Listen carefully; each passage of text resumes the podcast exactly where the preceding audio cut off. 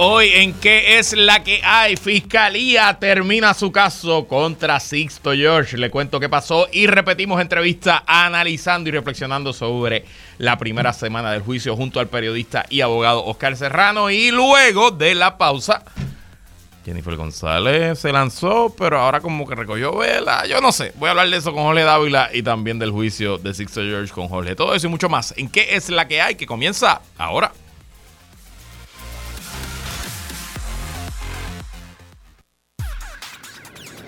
El análisis más potente y completo comienza ahora. Luis Herrero llega prendiendo fuego a los políticos y figuras que se atreven a dañar el país. Radio Isla 1320 presenta ¿Qué es la que hay? con Luis Herrero.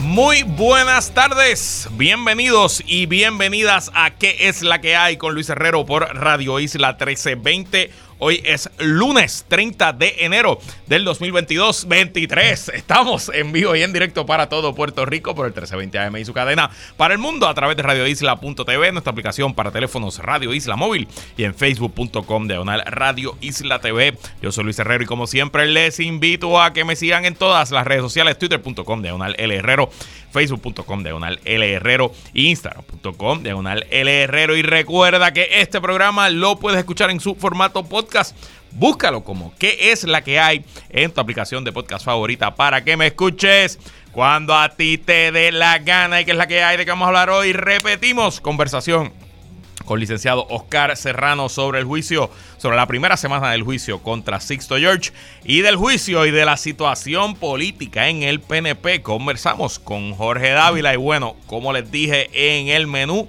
Leo de noticel.com, Oscar Serrano, Fiscalía termina su caso sin el testimonio de Raúl Maldonado Nieve.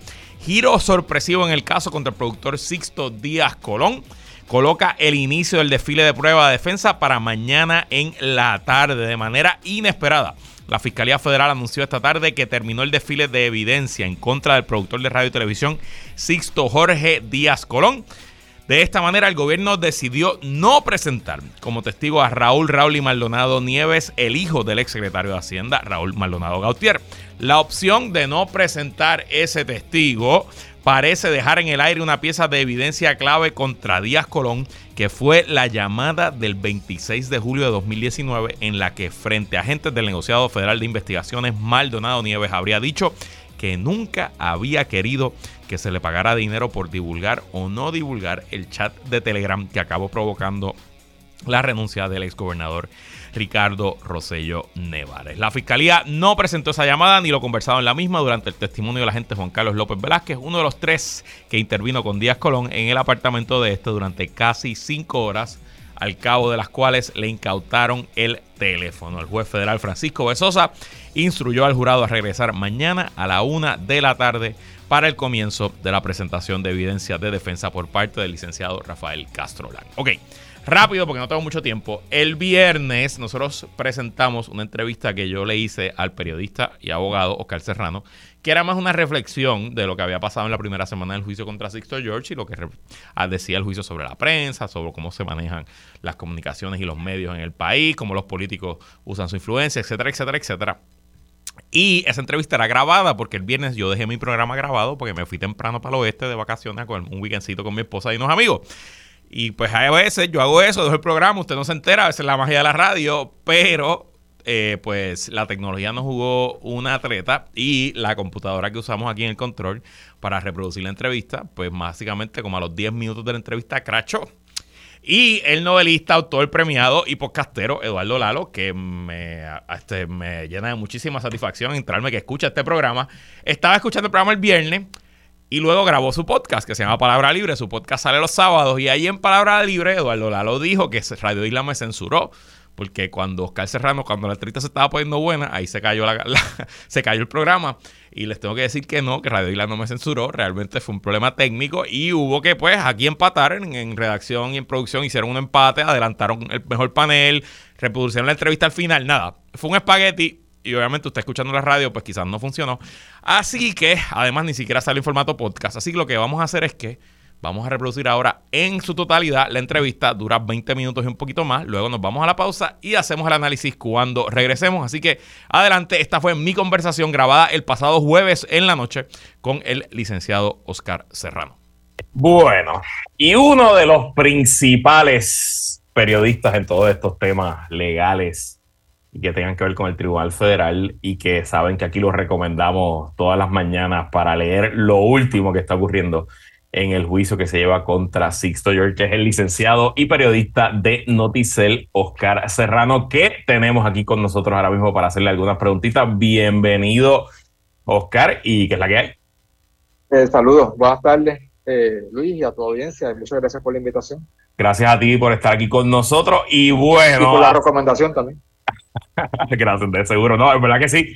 Lo que es bueno es bueno. Y, y claro, los compañeros están haciendo un excelente trabajo. Estos casos en el Tribunal Federal son no solo complejos por lo técnico, sino porque no hay acceso. Ya en el Tribunal de Puerto Rico nos hemos acostumbrado al YouTube y que podemos verlo todo, pero aquí pues dependemos obviamente de los ojos y, y, lo que ustedes dicen. Eh, y claro, pues tú traes una experiencia, eres abogado, has visto, este debe ser tu, ya tú tienes que haber tomado una docena de juicios en el Tribunal Federal de Corrupción. este, así que obviamente pues traes, traes todo eso a la mesa. Y te pregunto, independientemente de lo que está pasando un día en particular, lo que pasó en un contrainterrogatorio hoy, mi percepción de esta primera semana del juicio es que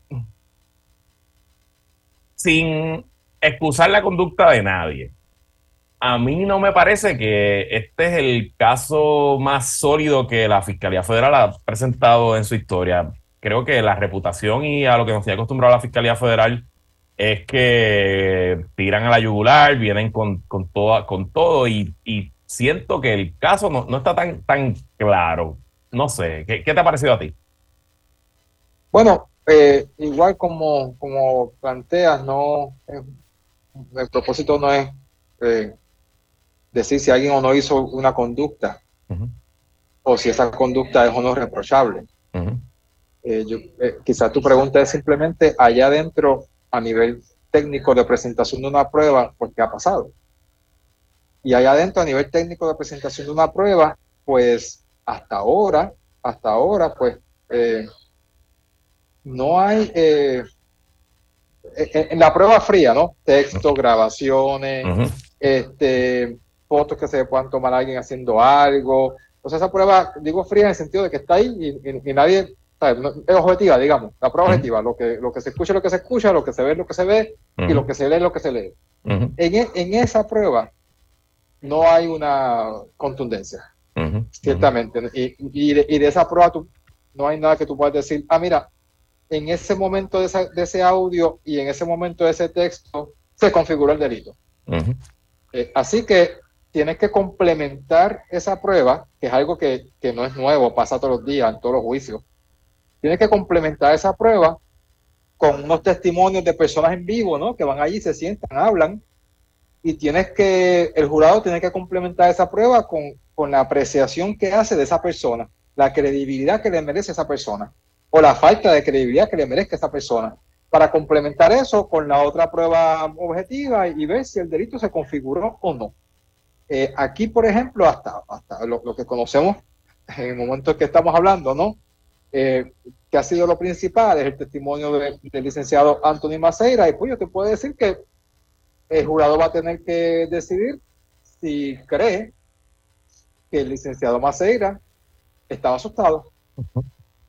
Cuando, cuando el, productor este Díaz Colón le, envió los textos, cuando habló con él, cuando se reunió, porque ese es, ese, es un, ese es uno de los elementos del delito, o sea, no puede haber extorsión si, si el extorsionador no crea eh, miedo de daño al que está extorsionando. Correcto. Y en las grabaciones no se escucha que, sea, que hay una tirantez. De hecho, en las grabaciones, lo, poco que se puede escuchar directamente, hay partes en las que eh, eh, Díaz Color le dice, mira, pero yo no, yo, yo no estoy, esto no es, esto es una extorsión, yo, no estoy haciendo una extorsión, yo simplemente te estoy diciendo, te estoy advirtiendo, yo simplemente me ofrezco para hablar con fulano, para ver si fulano acepta las condiciones esas que estamos hablando aquí. E, eso es lo que hemos visto hasta ahora, ¿no? Así que a eso hay que añadirle, eso hay que complementarlo con que si yo como jurado cuando examino las palabras, el tono y la consistencia del testimonio del licenciado Maceira, creo que estaba asustado en ese momento. De acuerdo, de acuerdo. Para, para, entonces concluir que, que se configuró el delito. De acuerdo. Y a mí otra de las cosas que me, me, me, reconfirmó lo, lo, difícil o quizás lo la falta de solidez del caso de, de, la fiscalía es que luego resulta que el gobernador Rosselló le hizo un pago a una empresa aparentemente controlada por, por el productor Sixto George y que el propio Maceira, que en teoría es la víctima de la extorsión, no sabía que el pago se había hecho. Entonces, ¿cómo se configura la extorsión? Si se hizo un pago que el extorsionado no sabía que se había hecho, no sé. Está todo demasiado, demasiado regado, eh, por, usar un término. Y, pues, y, se ha planteado que eh, Díaz Colón no sería la única persona buscando cobrar por hacer relaciones públicas y, control de medios en ese momento de crisis. Eh, se introdujo a, los jurados el nombre del licenciado Carlos Mercader, que también estaba buscando, que según el licenciado Castrolán, estaba buscando también eh, un contrato, cosa que el testigo no negó. El testigo dice que no sabía que eso estaba pasando, que no supo de eso este, pero no, no dijo directamente, él no estaba buscando ese contrato. Y hay que recordar que el testigo y, ese, y el licenciado Mercader públicamente han dicho que son amigos también, y eso eh, pues, eh, eh, se tendrá que tomar en consideración, el jurado tendrá que tomar en consideración. Ahora, yo sí te quiero, te quiero, como una cosa, digo una cosa, digo la otra, ¿no? una de, las fiscales viendo este caso es la fiscal Miriam Fernández. Ok. no es la más activa, está como de complemento. El más activo es el fiscal Michael Lang. Y la fiscal Miriam Fernández eh, eh, acaba de tener hace unas semanas un caso, que es el caso de Mayagüez, ah. del fraude de la transacción de Mayagüez. Lo recordamos bien. Yo seguí ese caso. Y en ese caso, la evidencia objetiva eh, tampoco configuraba el delito per se. De acuerdo. se requería inferencia de parte de los jurados. Se requería que los jurados hicieran una inferencia de que la única explicación posible a la evidencia que estaban viendo era un delito y no eh, eh, otra, otro tipo de actuación y no una actuación no delictiva. Y ella consiguió convicciones en ese caso. Y de hecho, en ese caso, los dos acusados que estaban pendientes después que todos los demás se declararan culpables, habían decidido eh, testificar en su defensa y tratar de que la inferencia se fuera a su lado y no del lado de la fiscalía. Y perdieron el jurado los encontró culpables en todos los cargos. Aquí el acusado ha dicho que también se va a sentar. Eh, quizás también tratando de que la inferencia se vaya a su lado en vez de al lado del licenciado Maceira o de cualquier otro testigo que, todavía falte por, verse, ¿no? Así que hay que ver, o sea, eh, el hecho de que objetivamente la prueba, cuando uno la ve de la misma prueba, no pueda saltarte la comisión del delito, no necesariamente quiere decir que es un caso perdido. Eh, las inferencias se pueden hacer. Claro. Y en este, y en este caso, pues hay que hacer habría que hacer inferencias sobre la prueba, habría que hacer inferencias sobre la credibilidad y hay que ver qué, qué puede hacer la defensa en los contrainterrogatorios y qué puede hacer la defensa cuando le toque presentar pruebas, si es que deciden presentar pruebas, ¿no? Correcto, correcto. Bueno, y una cosa es el acusado y una cosa, ¿verdad? Los elementos del delito y lo que el, jurado va a tener que decir. Pero en cierto sentido, eh, en, en, este juicio también se está examinando cómo funcionan los medios de Puerto Rico, ¿no? Y cómo, pues en este caso, un gobernador, pero vamos a decir personal con, de poder, pues intentan a través de pues quizás eh, productores como Sixo George a eh, cambiar la opinión pública. ¿Tú crees que el país está conociendo un aspecto de nuestro ecosistema mediático que quizás los que manejamos todos los días el asunto lo sabemos, pero allá afuera el país estaba eh, ignorante o simplemente esto le añade más a la crisis de nuestras instituciones y de que esencialmente en este país nadie cree en nada ni nadie confía en nadie? Bueno, yo, yo por naturaleza y por principio siempre pienso que es mejor que las cosas se sepan a que no se sepan. Sin duda. Eh, eh, independientemente de lo difícil que sea la verdad esa o de lo, o de lo impactante que pueda ser para las instituciones. Creo que eh, eh, como, regla general es mejor que las cosas se sepan y, bregar con ese conocimiento a que no se sepan y estar ignorantes a ciertas cosas. Y en ese sentido me parece, eh, eh, personalmente, eh, después de establecer, de establecer ese principio, me parece bien que estas cosas se estén discutiendo. Ahora, yo sí quiero sugerir un marco de referencia, ¿no? O sugerir un cambio en el marco de referencia. La gente podría estar viendo lo que se dice de los medios en este caso y podría estar pensando que, o podría estar comparando al señor Díaz Colón con cualquier productor de cualquier programa de radio, de cualquier programa de televisión, cualquier director de medios, cualquier dueño de medios y decir, así mismo son. Eso es algo que alguien podría estar diciendo. Pero hay que tener cuidado, porque si uno va a las mismas palabras del abogado de esa historia, George, no, no lo que yo creo de él, o lo que yo sepa de él, a las mismas palabras de su abogado.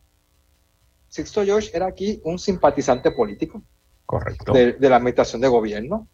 Era aquí una persona que lo mismo buscaba supuestamente informaciones de corrupción y a la misma vez alertaba a los afectados por esa información de que la información iba a salir y que tenían que hacer algo y que le dejaran a él hacer algo. O sea, los, los, el tipo de individuo y de elemento en los medios que era Díaz Colón, no es el único que existe como él, lamentablemente, pero no es la definición de un productor eh, eh, como lo debemos entender, no es la definición de un dueño de medio como lo debemos entender, no es la definición de un director o un editor como lo debemos entender. Que hay otros textos George, pues yo creo que, yo creo que sí. Lamentablemente no siempre uno tiene prueba para públicamente decir, mira, fulano, fulano que maneja tal espacio o fulano que produce tal espacio, todo lo que aparece ahí es resultado de, dinero intercambiado de mano. E-, Esas pruebas no siempre se tienen. Se tienen sospechas de que es así. O se tienen quizás eh, eh, otras manos, ¿no? Eh, cosas que no le llegan. Pero sí quiero establecer eso, ¿no? O sea, Díaz Colón no es, no es el productor normal. Díaz Colón era un, un, un, espécimen que lo mismo combinaba, eh, lo mismo combinaba ser un operativo político, un agente político, que ser un relacionista público, que ser un productor, que ser un supuesto eh, eh, luchador contra la corrupción, cosas que a mí, a mí personalmente no son compatibles. Ni las puedo, ni las puedo ver mezcladas en una misma persona porque si están mezcladas en una misma persona es muy complicado, como, como está demostrando este caso que es complicado cuando todas estas cosas se mezclan en una misma persona. ¿no? Y, también un poco de, la, de, los testimonios que han, han eh, desfilado esta semana, eh, hay un grado de eh, fanfarronería de parte de, de, Díaz Colón, de Sixto George. O sea, hay un poco de, de guillarse de ser el, el, más poderoso, el más influyente, ¿verdad? Y cuánto de eso es exageración, cuánto de eso es realidad. Eh, pero sin duda, y quizás, Jorge, pues, eh, Oscar, este, algo queda, ¿no? Algún lastre, alguna mácula queda de este asunto y creo que es momento también de reflexión profunda de, de todos los que estamos, tenemos el privilegio de, ser parte de los medios de Puerto Rico y de, escribir, hablar en un micrófono de estar pendiente y de mantener esa relación, que es lo que yo trato de hacer aquí, de transparencia con la audiencia y de decirle a la audiencia, que la audiencia sepa de dónde yo vengo, qué yo hago, cómo yo me gano la vida y que obviamente todo eso influencia mis opiniones, pero mis opiniones son las que son, no porque alguien me está pagando por decirlas. Mira, como yo te planteaba al principio, este, eh, eh, eh, más información siempre es mejor. y en ese sentido, yo creo que el, público, una, una, alternativa que podría tener, en vez de decir, todo es, todos los medios son iguales, todos están podridos, todos están manipulados, no vale la pena hacerle caso a ninguno. En vez de eso, que es fácil, ¿no? Yo creo que la invitación es a ser crítico, crítico en, en cómo consumen los medios. Afortunadamente aquí, eh, eh, medios y personas que dan información en medios no faltan, sobran. Hay demasiada probablemente. así que, así que eh, capacidad de comparar hay el público puede comparar. El público puede comparar distintas fuentes y puede hacer su propio juicio de a cuál fuente le da credibilidad y a cuál no. Eh, porque no todos los que, los que nos ganamos la vida comunicando información somos Díaz Colón. Sí. Eh, francamente, aunque, aunque algunos los tengamos al lado, pero no, no, todos somos él. O sea, Correcto. No, y bueno, o sea, pues como siempre, está el historial del periodista, está eh, eh, quiénes son los auspiciadores del medio y afortunadamente también hoy hay muchas más alternativas en cómo usted puede apoyar el periodismo que usted eh, le gusta, ¿no? Eh, en mi caso, por ejemplo, nosotros en nuestro podcast tenemos suscriptores directos que ellos con su dinero nos pagan 5, 10, 15 pesitos y pues no dependemos de grandes marcas o no dependemos de conexiones con el gobierno, dependemos de nuestra audiencia. Y el día que nuestra audiencia piense que lo que hacemos no vale la pena o que nuestros valores se ya no son los que ellos siguen, pues ellos van a votar con su billetera, ¿no? Y ese mismo día, pues dejan de apoyarlo y ese día se muere mi podcast. Eh, y un poco hay, hay, hay, algo, hay algo ahí, ¿no? De, que también como consumidores de medios tenemos nosotros el poder de, de apoyar lo mejor. claro, pero, pero no solamente apoyar, sino como te planteaba, ser crítico. O sea, eh, em, yo yo, yo personalmente, pues, Oscar Serrano, ¿no?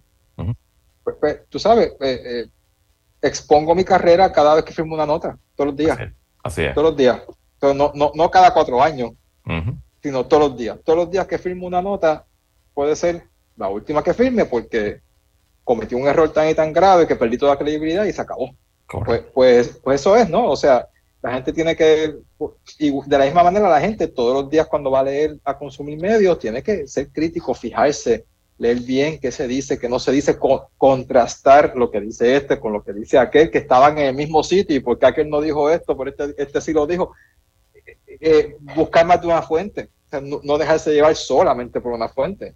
Eh, yo puedo hoy estar cubriendo este caso relativamente bien por X, Y, a lo mejor la semana que viene me toca un caso en el que no tengo la capacidad de cubrirlo también. Entonces, pues a lo mejor la persona debe buscar otra fuente que lo esté cubriendo mejor y, suplirse en ese momento de otra fuente. Y no tengo prueba con eso. O sea.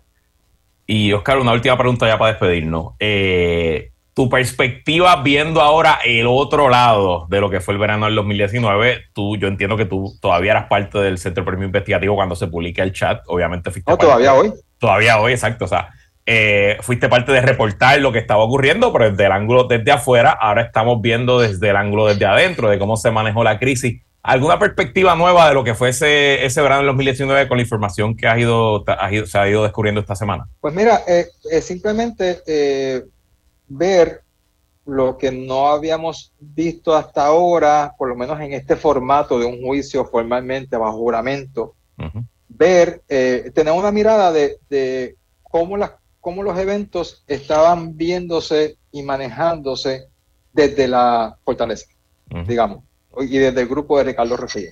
Pues, pues, eso me parece que ha sido útil en este, eh, en este juicio de, que se ha levantado un récord con el rigor de un proceso judicial, ¿no? Se ha levantado un récord de, de qué fue lo que pasó. Qué pena, qué pena que ese récord no pueda ser más amplio, con más personas, porque cuando las autoridades puertorriqueñas tuvieron la oportunidad de procesar judicialmente lo que tenía que ver con el chat, no lo hicieron. Por las razones que fueran, pero no lo hicieron. Buen punto. Y, aquí, eh, aquí no, no, se está haciendo un juicio de lo que dice el chat, no se está haciendo un juicio de eh, delitos que pueda haber en el chat, simplemente se está haciendo un juicio de cosas que sucedieron alrededor del chat. Pero por lo menos tenemos un récord eh, que no teníamos antes eh, de esta manera, como lo tenemos hoy, de eh, lo que estaba pasando dentro de la administración eh, cuando, cuando se estaban revelando estas cosas, ¿no? Sin duda, siempre es interesante ver detrás de la cortina y descubrir que el mago de Oz no es tan mago nada. Sí, bueno, o sea, y, y, vamos a estar claros, ¿no? Es, es, una versión lo que hemos podido recoger en el juicio de una persona. Por eso es que me lamento que, que, que no pudiéramos haber tenido un proceso donde, donde recogiéramos más versiones de, lo que, de lo que estaba pasando ahí adentro. Así que eso, eso hay que recordarlo, que es una persona nada más la que tenemos. Y, yo he pensado varias veces esta semana que, wow, la verdad que bien le vendría a veces digo a la fiscalía o a la defensa a sentar a Ricardo Rosselló. Y un poco también tener esa perspectiva de por qué si me están extorsionando, voy el día después al programa de Sixto George, si me están extorsionando, por qué le pago, todo ese tipo de asuntos, pero bueno, pero eso, es un, buen punto para consignar, eh, Luis, que no siempre las necesidades de la, de la opinión pública son las necesidades del proceso judicial. Correcto. Este, no siempre las interrogantes que el público tiene son las que los fiscales o los abogados necesitan cubrir para hacer su trabajo. Correcto. Eh, el fiscal puede entender podría entender, podría, estoy diciendo, yo ni lo conozco, podría entender que eh, para probar su caso no necesita tal cosa o sí necesita tal cosa. Y eso es él, eso es él con su juicio de lo que necesita para probar su caso. y, la, y la defensa puede entender que para hacer su trabajo de defensa tiene que hacer tal pregunta a tal persona o no hacer la pregunta a tal persona o no traer a tal persona. Y, no necesariamente cuadran eh, eh, esas necesidades con la necesidad de la opinión pública para saber, oye, ¿qué pasó? Y este interrogante, y, fulano dijo tal cosa, pero eso se quedó en el aire, no te doy más detalles. El juicio, lamenta, lamentablemente, el juicio no existe para satisfacer las curiosidades de la opinión pública. Existe para satisfacer los criterios y los rigores de la ley del tribunal. Nos guste o no, esa, esa es la función del juicio. Esa es la que hay. Licenciado Oscar Serrano, gracias por estar aquí y ya saben, no se pierdan su cobertura, lectura obligada todas las mañanas, el resumen de lo que haya ocurrido en noticel.com del bolígrafo, bueno, del teclado, el licenciado Oscar Serrano. Gracias por estar aquí. Nosotros vamos a una pausa y regresamos. ¿Qué es la que hay? Descarga política. Descarga política con Jorge Dávila. Como todos los lunes, analizamos la politiquería nuestra de cada día junto al analista de Radio Isla y colaborador en nuestro espacio, ingeniero Jorge Dávila, que es la que hay, Jorge. Saludos, saludos. Aquí comenzamos la semana. Y bueno, esto se está poniendo caliente en la política. Oye, el mes no se ha terminado, estamos a 30, todavía le queda un día el primer mes del año, pero las elecciones parece que están a la vuelta de la esquina, porque bueno, nada. La Guerra Fría que había en el PNP parece que durante el fin de semana se convirtió en guerra caliente. Y yo quiero que escuchemos un audio que eh, se fue viral durante el fin de semana. Originalmente lo puso eh, el colega Jay Fonseca en su Instagram. Eh, y escuchemos lo que dijo la comisionada residente el pasado sábado en una actividad que ella organizó para sus seguidores más fervientes en una finca en Añasco. Adelante, control. Quiero reconocer a todos los presidentes del PNP de cada uno de los municipios que está aquí hoy, aunque los hayan llamado para amenazarlos con que los van a votar. A mí me gusta decir las cosas de frente. Y aquellos que los han amenazado con votarlo de las agencias de gobierno, tranquilo que falta poco.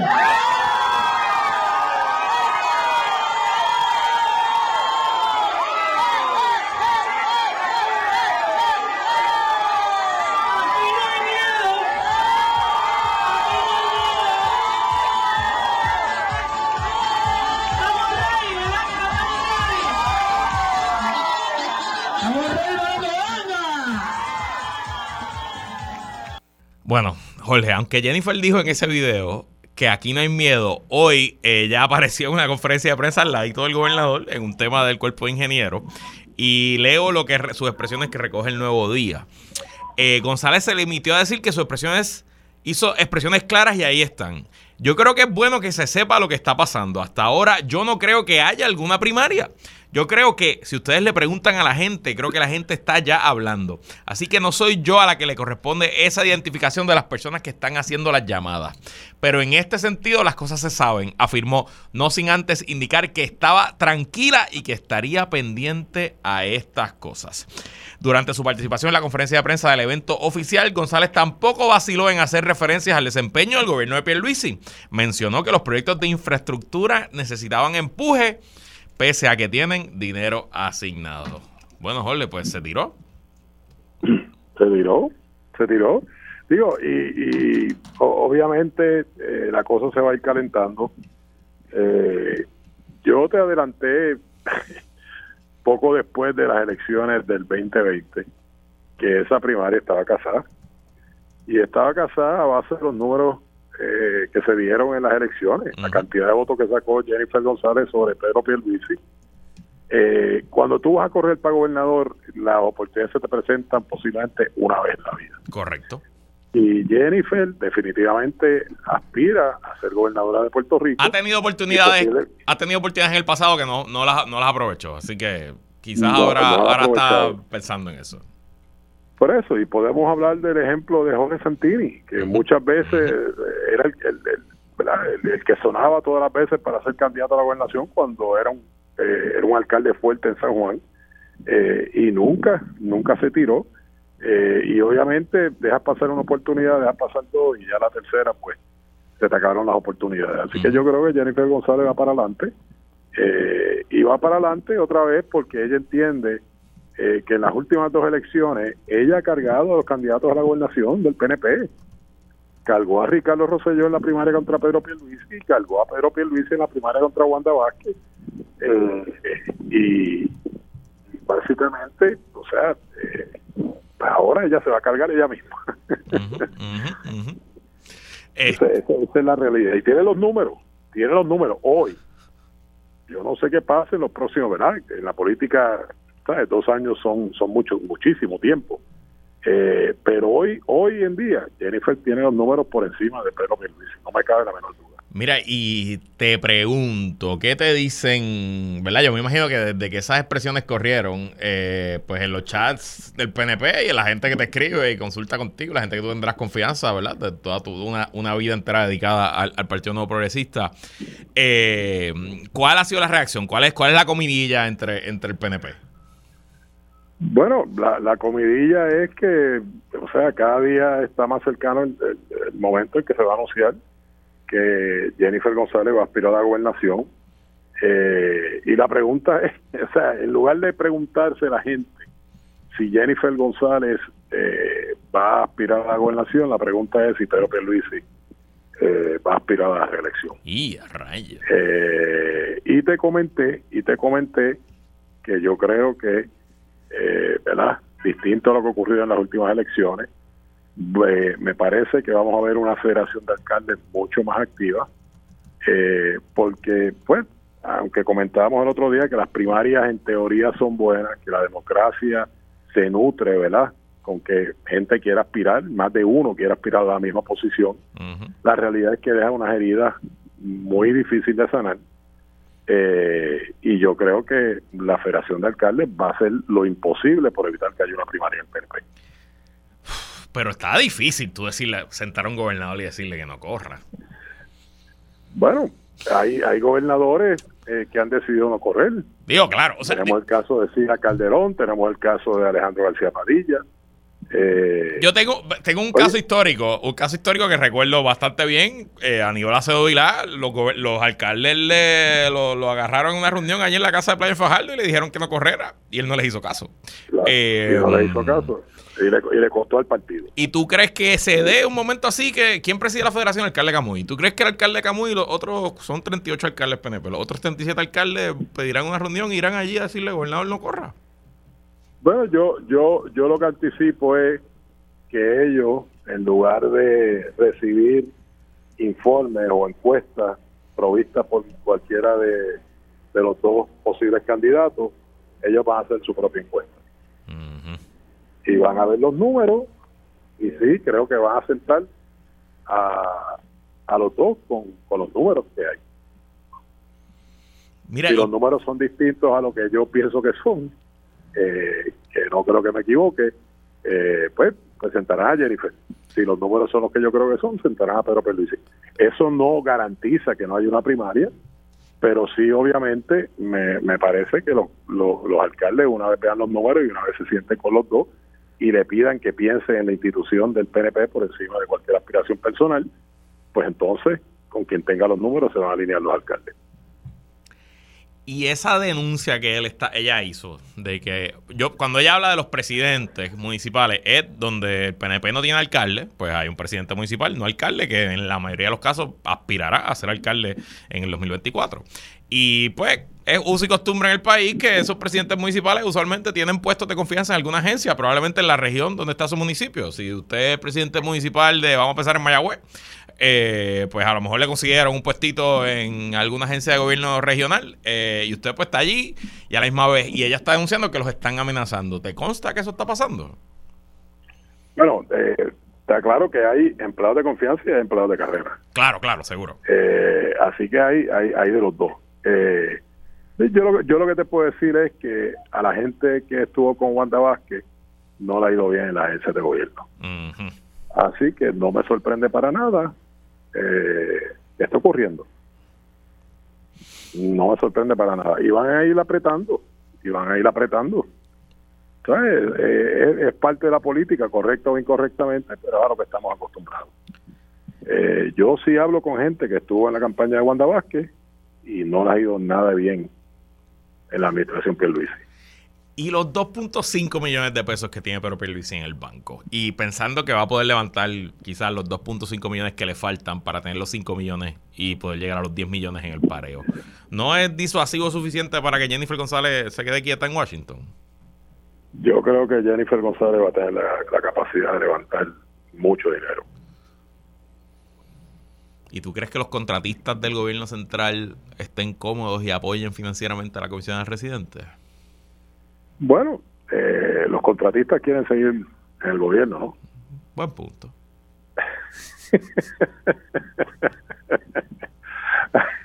los contratistas, o sea, eh, ¿verdad? Y, y- y es la realidad política en la que vivimos, ¿verdad? Eh, y la gente apuesta a quien entienda que va a ser el ganador. La gente apuesta a eso. Eh, Así que, o sea, eh, pero Pierluisi tiene una capacidad de levantar dinero, nadie nadie lo puede cuestionar. Eh, pero Jennifer González tiene la capacidad de levantar dinero también.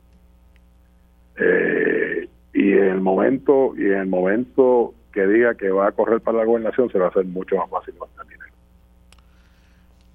Y De entonces. hecho, eh, sí, sí tiene que ver, pues no, no conozco bien, ¿verdad?, cómo son la, cómo, cómo es la ley federal, que es la que le aplica en este momento. O sea, cualquier dinero que levante Jennifer González ahora mismo, entiendo yo que es como comisionada residente y le aplican las leyes federales. correcto.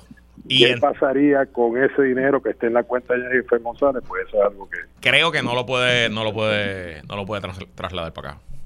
me parece que no. Creo que Me no. parece que no. Así, Así que, que, de hecho, va a ser que interesante. Porque en teoría ya tiene que radicar un informe el 31 de marzo, ¿verdad? Trimestral. Eh, y en ese informe trimestral hay que ver si levanta a cero o cerca a cero. Este, pues yo creo que está mandando un mensaje bastante claro. Y Sí. también, técnicamente, ella tendría que mm, organizar algo local pronto. Un comité Bueno, y yo- yo, eh, yo creo que van a ser los dos los dos factores los dos factores que van básicamente a forzar a que Jennifer González haga esto más pronto de lo que posiblemente quisiera. Es el tema de recaudar dinero verdad si ambos estamos correctos en, nuestra presunción de que no puede utilizar el dinero que levante como con- congresista eh, ese es uno de los factores. Y el otro que obviamente ya el Partido Popular eh, empiezan a sonar los candidatos a la comisaría residente No censura, no lo censuramos. Prometo que no fue que censurado, es que se cayó la llamada. Pero qué bueno, porque vamos a la pausa. Así que vamos a intentar conectar con Jorge en la pausa. Y cuando regresemos, analizamos él y yo lo que fue la presentación del gobierno, el caso del gobierno en el juicio contra Sixto George. No se vaya nadie, que es la hay continúa. Regresamos y seguimos conversando con Jorge Dávila. Bueno, Jorge, tú y yo no hemos podido hablar del juicio de Sixto George porque el jueves no, no pudimos conversar. Eh, hoy en la tarde, sorpresivamente, la fiscalía, el gobierno recesó, sometió su caso sin eh, haber citado a Raúl Lee Maldonado. Y Raúl Maldonado, que para todos los efectos, aunque nunca lo ha dicho públicamente, todo el mundo sabe que fue quien filtró el chat de Telegram. Y de hecho, Raúl Lee Maldonado se expresó en su Facebook y dice: Yo estaba preparado para decir la verdad. No me hacía falta tres aparatos de grabación para decir la verdad. Que publiquen la grabación y van a ver la diferencia entre saber que te están grabando y contestar con la verdad. Eso es en referencia a una llamada que le hizo eh, Sixto George a Raúl Maldonado con un agente del FBI escuchando, eh, que era una grabación que se esperaba que en algún momento iba a entrar como evidencia, pero la fiscalía no lo presentó. Sigo con Raúl. Veo los testimonios y veo las mentiras que dicen. Tengo la evidencia y cuando sea apropiado saldrá. Te pregunto, luego de una semana y de ver el caso del gobierno, ¿cómo, cómo te ha parecido la, evidencia y lo que alega el gobierno? Bueno, mira, eh, cualquier abogado de defensa lo que tiene que hacer es sembrar dudas razonables. Claro. Claro, ¿no? Eh, sobre todo en la Corte Federal, me parece que ha dado la base para actuar razonables. Eh, número, número uno, el hecho de que al testigo principal, eh, Maceira, que le haya olvidado, olvidado, decirle al gran jurado el tema de los 300 mil dólares, pues me parece que es una omisión bastante grave, sobre todo si tú estás testificando ante el, eh, jurado. Número dos, eh, el hecho de que se haya llegado a aceptar lo que le pidió la gente, ¿no? De que era que le llevara 20 mil dólares como adelanto del pago de los 300 mil, pues me parece que la defensa ha esposado la teoría de que se negó porque Víctor George no iba a aceptar el dinero, porque no había no había razón para que él aceptara el dinero. Eh, número tres, a Sixto George lo tenía contratado el comité de Ricardo Rosselló. Correcto. Eh, y de hecho, se le, pagó, se le pagó un grande de dinero. Eh, así que, ¿por qué tú tienes que extorsionar a alguien que te está pagando?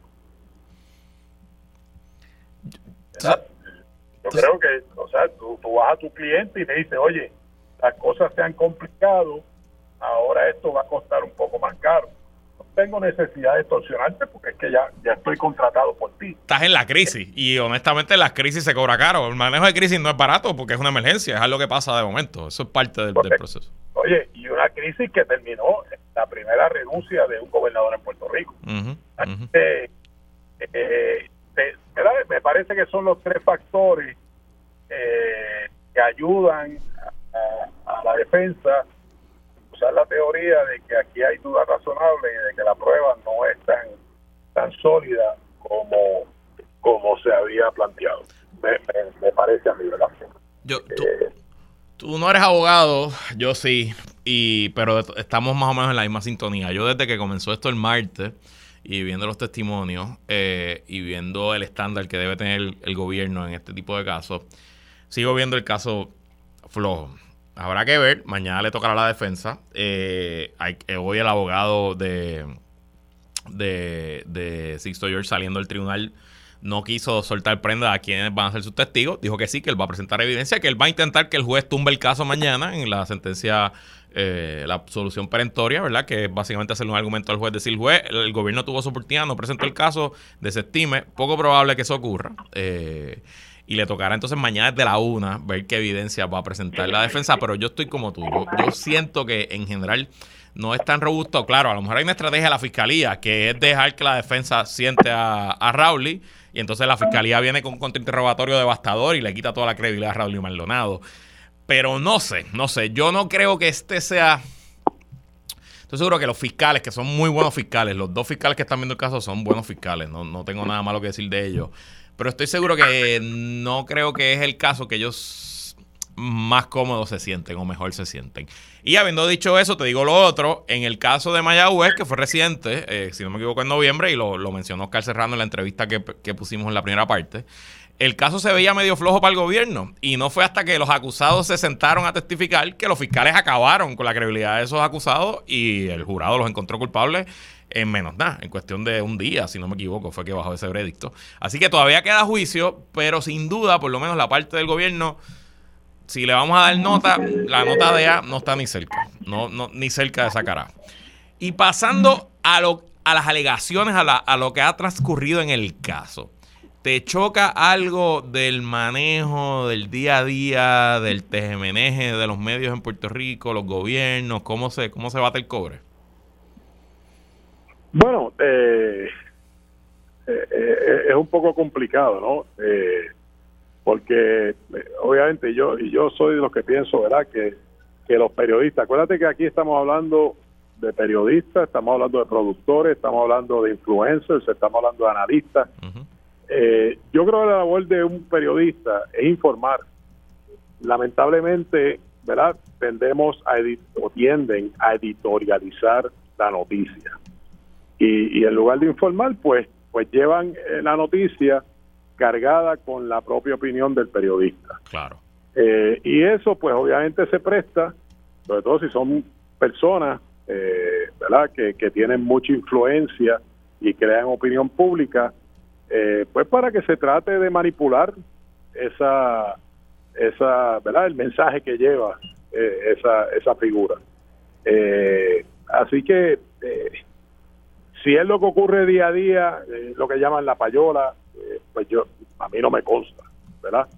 Eh, pero de que se presta, ¿verdad? Sobre todo cada vez y, y- y máximo ahora con esto de las redes sociales, ahora no solamente el espacio que ocupan estos talentos en la televisión, en la radio, sino también que tienen su cuenta de Twitter o de Facebook, eh, pues obviamente se presta eh, para que haya algún tipo de acercamiento.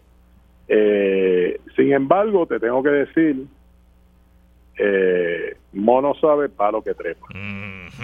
Eh, o sea, eh, o sea, yo te garantizo a ti que a mí jamás se me acercaría a alguien a ofrecerme dinero para que yo trate de influenciar a alguien en que lleve un mensaje, eh, sea correcto o incorrecto, que sea el mensaje que yo quiero. A- te, te garantizo que a mí nadie se me acercaría a eso.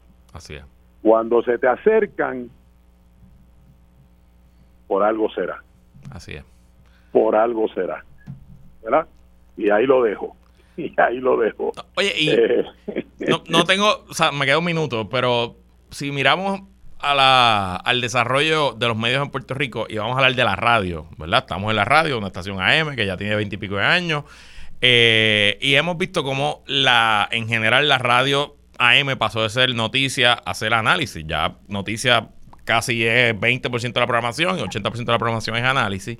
Y cuando entramos a ver quiénes son los analistas en todos los, los medios, pues la mayoría de los analistas, incluyéndome, pues no podemos vivir solo de ser analistas. Es imposible, la economía no está ahí. Lo que, lo que Radio Isla a mí me paga, pues, pues, pues, está, nítido, está chévere, pero no me da, obviamente, para, para, para sostenerme a mí y a mi, y, a mi familia, y, etcétera. Y pues uno tiene que hacer otras cosas. Y el, el ambiente para el conflicto ético, olvídate de corrupción, vamos a decir que es completamente legal, pero el ambiente, el, el incentivo para el conflicto está tan a flor de piel, es tan fácil, que al final del día, pues es una mezcla de cuán transparentes y abiertos somos los que tenemos el privilegio de hablar aquí en el micrófono y de yo soy, yo trato de ser 100% transparente y explicarle a mi audiencia cómo yo me gano la vida, quiénes son mis clientes, como tú sabes, la regla mía es que mis clientes, yo no hablo aquí de mis clientes, o sea, hagan algo bueno o algo malo, yo no los toco, simplemente no hablo de ellos. Y si me tuviera que en algún momento hablarle a un cliente, pues hago la y digo, mira, claro, esta persona es mi cliente, para que sepan, vamos, vamos.